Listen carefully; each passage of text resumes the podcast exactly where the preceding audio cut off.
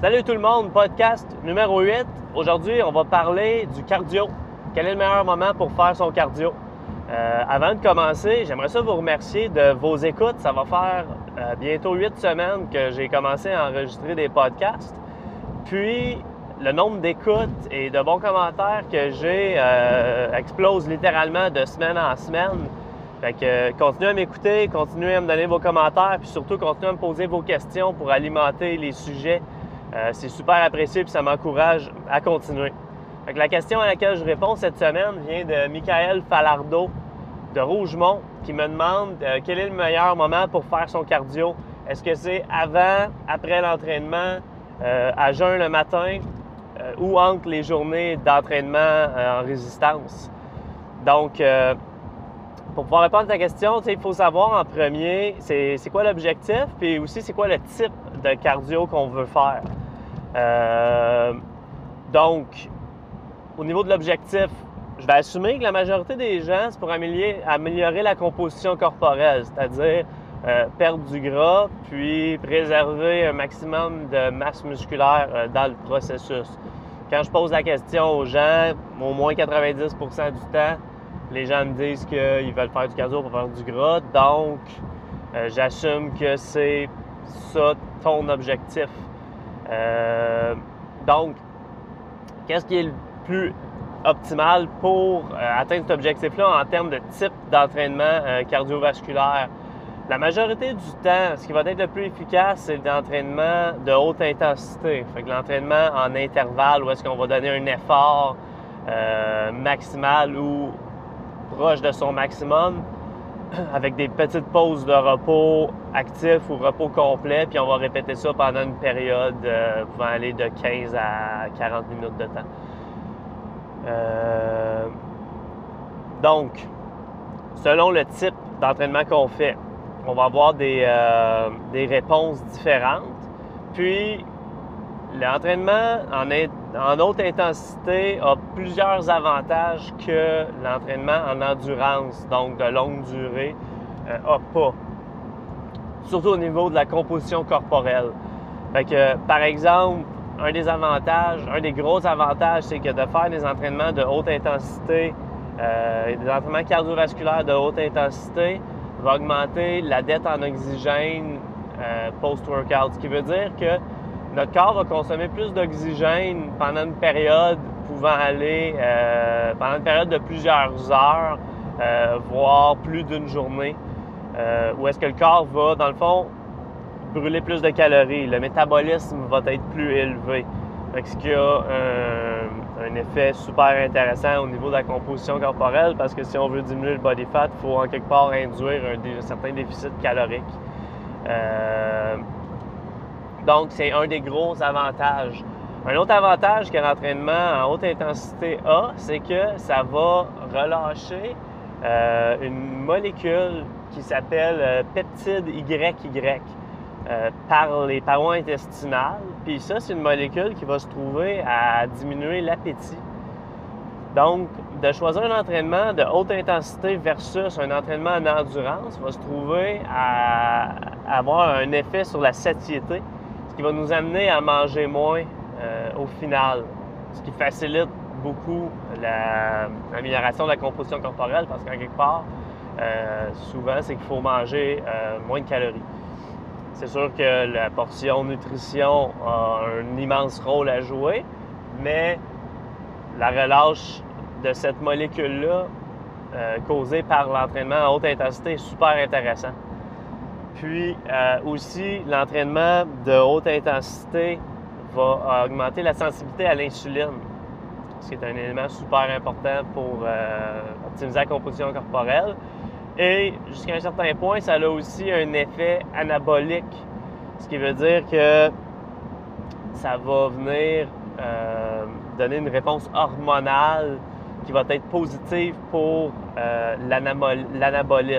euh, l'anabolisme. dans le fond, la synthèse de protéines. Fait que ça va jouer au niveau, au niveau des androgènes, des hormones de croissance.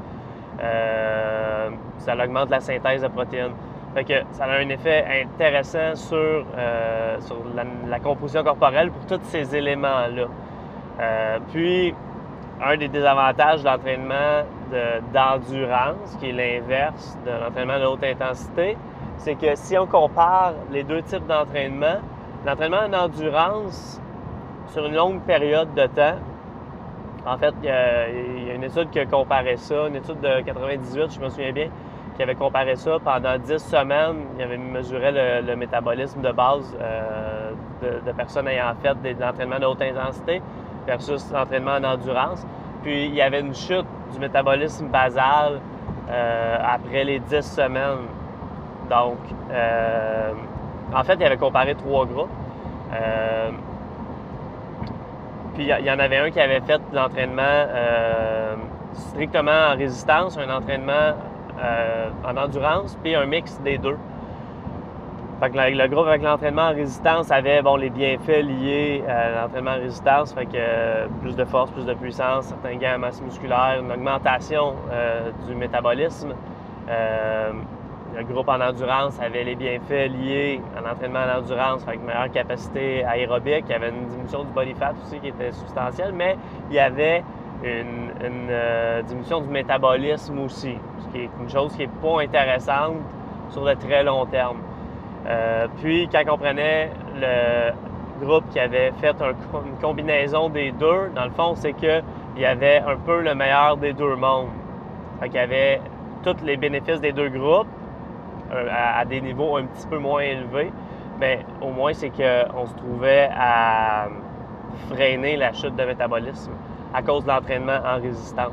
Fait que de faire, oui, euh, faire un entraînement d'endurance cardiovasculaire va diminuer le, métabolisme si on ne le combine pas avec de l'entraînement en résistance. Fait que là, il y a des gens qui vont prendre ces données-là puis vont dire l'entraînement en endurance, ça vaut absolument rien, ça, réduit le métabolisme, ça va te faire prendre du gras. Euh, si on fait juste le combiner avec l'entraînement en résistance, c'est suffisant pour stopper, stopper ça. Mais c'est toujours le dosage qui va, euh, dans le fond, qui va dicter la réponse. Fait que de faire beaucoup, beaucoup de volume d'entraînement en endurance cardiovasculaire va se trouver à diminuer euh, les, gains en force, en hypertrophie liés à l'entraînement en résistance, fait la musculation. Fait il ne faut pas en abuser. C'est pour ça que je vois tendance à prioriser l'entraînement euh, cardiovasculaire en haute intensité. Euh, ouais. Donc, pour le type, je prioriserais l'entraînement en intervalle. Donc là, pour le meilleur moment pour le faire, en fait, pour la grosse majorité des gens, le meilleur moment, c'est le moment qui va fitter à ton horaire. si on parle des athlètes qui veulent vraiment optimiser leur performance, oui, il y a des, endroits qui vont être mieux pour le faire, mais euh, encore là, souvent, les gens vont, prendre des, données qui sont, importantes pour des athlètes qui veulent vraiment optimiser leur performance. Ils vont les appliquer à leur, à leur lifestyle, mais sans comprendre que la différence que ça va faire est tellement petite que probablement que tu verras pas la différence. Fait que si ça, ça gâche complètement ta semaine, ton horaire, euh, ou que tu vas pas faire ton entraînement de cardio à tel endroit parce que tu as entendu dire que c'était pas optimal de le faire là, puis que tu le fais juste pas, euh, tu sais, faut tout le temps voir c'est, quoi qui a le plus d'incidence, tu sais, de pas le faire ou de le faire à un moment qui est pas optimal. Et pour la majorité des gens, l'endroit où le faire va pas faire toute la différence. Fait que, mais au niveau quand on veut vraiment optimiser, c'est pas le meilleur moment. Fait que si c'est de l'entraînement de haute intensité en intervalle, c'est sûr et certain que tu ne veux jamais faire ça avant un entraînement en résistance, avec musculation, d'entraînement de force, parce que tu vas avoir juste moins de, puissance, euh, tu vas avoir moins d'énergie rendue à ce qui, à mon avis, est le plus important, puis la base de l'entraînement, c'est-à-dire euh, le programme de musculation. Fait que, haute intensité, jamais avant le training. À mon avis, après, c'est pas le meilleur moment non plus parce que on peut pas aller chercher une intensité assez élevée parce qu'on est brûlé de notre entraînement euh, avant. Euh, puis aussi, ça peut, ça pourrait nuire potentiellement euh, aux gains liés à l'entraînement en résistance. Fait que pour les sessions d'entraînement en intervalle, d'entraînement de haute intensité, intervalle ou des hits, euh, le, moment où je le ferais, c'est vraiment entre euh, les journées d'entraînement en résistance. Puis idéalement, jamais la journée avant une journée de jambes. Parce que, bon, pour faire l'entraînement en intervalle haute intensité, généralement, on va utiliser nos jambes. Fait que soit qu'on va aller faire des sprints, on va pousser un crawler, euh, on va utiliser un, bike. Fait que ce qui se trouve, ce qui arrive, c'est que ça diminue de façon significative les réserves de glycogène euh, dans, les muscles. Fait que si on va faire un entraînement, par exemple, qu'on va aller faire des sprints sur un vélo, puis que le lendemain, on veut aller faire des, euh, des jambes, ben nos quadriceps, majoritairement nos quadriceps vont avoir des réserves de glycogène qui sont probablement très diminuées. Fait qu'on va avoir euh, moins bonne performance dans notre entraînement de jambes. Fait que souvent, l'endroit où je vais le mettre, euh, généralement, mettons qu'on utilise un split qui est un des plus standards, fait qu'on va dire un split haut de corps, bas de corps. C'est que je ferais un entraînement en résistance haut de corps, un entraînement en résistance bas de corps. Le lendemain, là, je ferais euh, les sprints ou whatever, le type d'entraînement de haute intensité que tu veux faire. Puis après ça, la prochaine session d'entraînement en résistance serait du haut de corps. Fait qu'on va distancer le plus possible euh, la journée d'entraînement cardiovasculaire de haute intensité. On va la mettre le plus loin possible de notre prochain entraînement de jambes. Euh, ça, c'est une très bonne façon de le faire. Ou sinon, pour ceux qui ont une encore meilleure façon de faire, euh, disons pour des athlètes qui ont beaucoup de temps à investir euh, leur entraînement, ça serait de faire le même genre de split, par exemple haut de corps, bas de corps, mais de faire l'entraînement de bas de corps le matin, puis d'aller faire euh, son euh, entraînement conditionnement métabolique plus tard dans la journée, puis d'avoir une journée de repos complète la, journée qui suit. Donc ça, c'est une très bonne façon de faire aussi. Puis petite parenthèse aussi, pour l'entraînement de conditionnement métabolique en haute intensité, souvent les gens vont penser faire de l'entraînement de haute intensité sur un, un, tapis roulant ou une machine elliptique. C'est pratiquement impossible d'aller chercher une réelle haute intensité sur euh, ces machines-là, à moins d'être vraiment pas en forme. Mais euh, on ne peut pas aller chercher une puissance maximale. Puis la raison à ça, surtout par exemple pour le tapis roulant, c'est que si on compare un sprint qu'on va faire à l'extérieur, puis un sprint sur un tapis roulant, sur le tapis roulant, c'est comme si le sol déroule sous nos pieds. On n'a pas à se propulser vers l'avant, ce qui va faire que nos ischio-jambiers, qui sont les muscles qui vont travailler le plus durement dans, euh, la course euh, rapide vont être vraiment moins sollicités parce qu'on n'a pas à se propulser vers l'avant. Fait à moins que ce soit le, genre de tapis roulant qui n'a pas de moteur, qui sont, qui sont designés de manière à ce que ça soit notre propre propulsion qui fait rouler le tapis, mais c'est très rare qu'on voit ça dans les gyms, surtout dans les gyms commerciales. Euh, ça vaut pas grand-chose de faire de haute intensité sur un tapis roulant. Puis sur une machine elliptique, ben selon moi, c'est juste pas. Euh, c'est juste le haut corps qui travaille, les jambes font pratiquement rien euh, réellement. Fait que ça vaut vraiment pas la peine.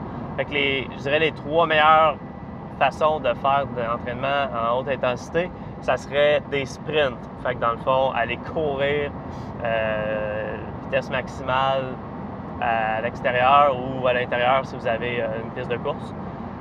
Sinon, il y a aussi euh, des équipements style Strongman. par exemple, un prowler qu'on se trouve à pousser sur un gazon synthétique ou à l'extérieur sur un gazon normal, c'est excessivement efficace.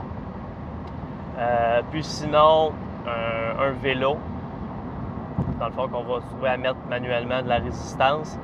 Euh, ça, on est capable d'aller chercher une haute intensité aussi, vu qu'on met de la résistance dessus. Fait qu'on va mettre une bonne résistance, puis on va essayer d'aller le plus vite possible contre cette résistance-là.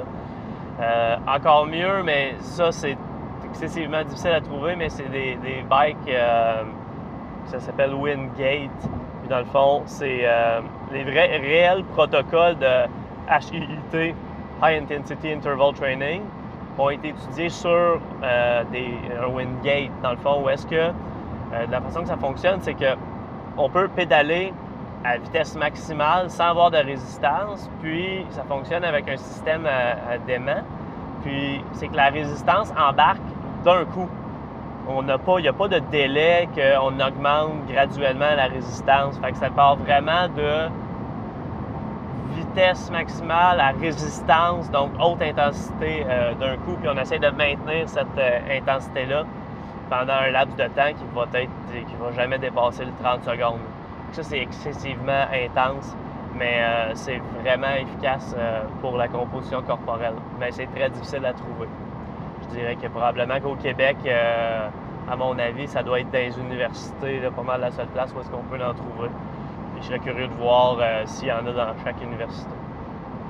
Fait que euh, c'est ça pour au niveau de l'entraînement en les meilleurs moments pour faire l'entraînement en, haute intensité. Pour ce qui est de l'entraînement euh, en endurance, donc encore là, selon moi, de faire ça avant un entraînement de, en résistance euh, de faire, par exemple, 40 minutes de cardio pour essayer de faire de la musculation, euh, c'est, c'est pas productif. Selon moi, c'est beaucoup au niveau du euh, aussi de l'effet sur les neurotransmetteurs, puis de l'effet psychologique de ça. Tu sais, quand on rentre au gym pour faire un entraînement en, en résistance, en force, en hypertrophie, peu importe, tu sais, on va aller chercher un certain niveau d'intensité, on veut avoir euh, une dopamine élevée, on veut avoir du focus, on veut avoir de l'intensité. Puis là, d'aller s'installer sur, euh, un tapis roulant pendant 40 minutes à regarder une télé, euh, ça va complètement nous sortir de la zone qu'on veut avoir avant de faire un entraînement en résistance. Fait que moi, je suggère jamais de faire ça avant un training après un entraînement, ce qu'il y en a qui vont dire, puis c'est vrai jusqu'à un certain point, c'est que ça limite l'activation de mTOR, qui est un, processus pour l'hypertrophie. Donc, ça se trouverait être contre-productif pour le gain de masse musculaire associé à notre entraînement à résistance. Mais la réalité, c'est que pour 99% des gens, la différence que ça va faire va pas être significative, que probablement qu'ils verront même pas la différence. Fait que si quelqu'un peut juste s'entraîner trois journées par semaine, puis il faudrait qu'il fitte dans quelque part euh, du cardio là-dedans, ben de le faire après l'entraînement, ce ne sera pas la fin du monde. Il faut tout le temps regarder aussi euh, c'est quoi le volume qu'on est capable d'aller chercher. Fait que après l'entraînement, ben tu sais, idéalement pas trop souvent, mais si c'est le seul, moment où vous pouvez le faire, ça peut être fait là. Mais encore là, euh, c'est pourquoi qu'on ferait ce type d'entraînement-là. Moi, il y a pas mal deux situations où est-ce que, là, on parle encore pour optimiser la composition corporelle, mais il y a deux situations où je suggérerais de faire de l'entraînement en endurance après, ben, de l'entraînement en endurance point euh, pour perdre du gras. Puis ça serait quelqu'un qui a pas une bonne base euh, aérobique. quelqu'un qui est complètement là, euh, conditionnement métabolique, c'est zéro. Euh, fait que souvent, on va avoir des gens qui, sont débutants en entraînement ou des gens qui font juste tout le temps de la force avec des, longs temps de repos. Ces, personnes-là, oui, initialement, je mettrais de l'entraînement type aérobique, fait en endurance, pendant quelques semaines avant de faire des protocoles plus en intervalle. Euh, mais euh, là, on parle pas encore juste pour optimiser la composition corporelle. Je parle pas pour euh, améliorer quelqu'un qui s'entraîne pour un marathon. C'est complètement une autre histoire.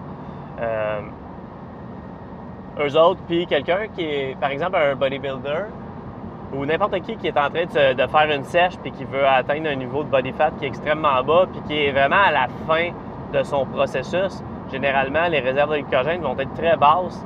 Euh, les gens n'auront plus l'énergie de faire de l'entraînement des intervalles de haute intensité. Fait que une façon efficace d'accentuer la, perte de graisse, c'est juste d'augmenter le, volume d'entraînement cardiovasculaire de faible intensité. Fait que, euh, puis euh, au niveau du nombre, du, moment de le faire, on peut le faire un peu n'importe quand. Oui, ça peut être fait à jeun le matin. Dans la majorité des cas, c'est pas nécessaire. Euh, mais oui, ça peut être fait là. mais au final, c'est vraiment le volume hebdomadaire qui va.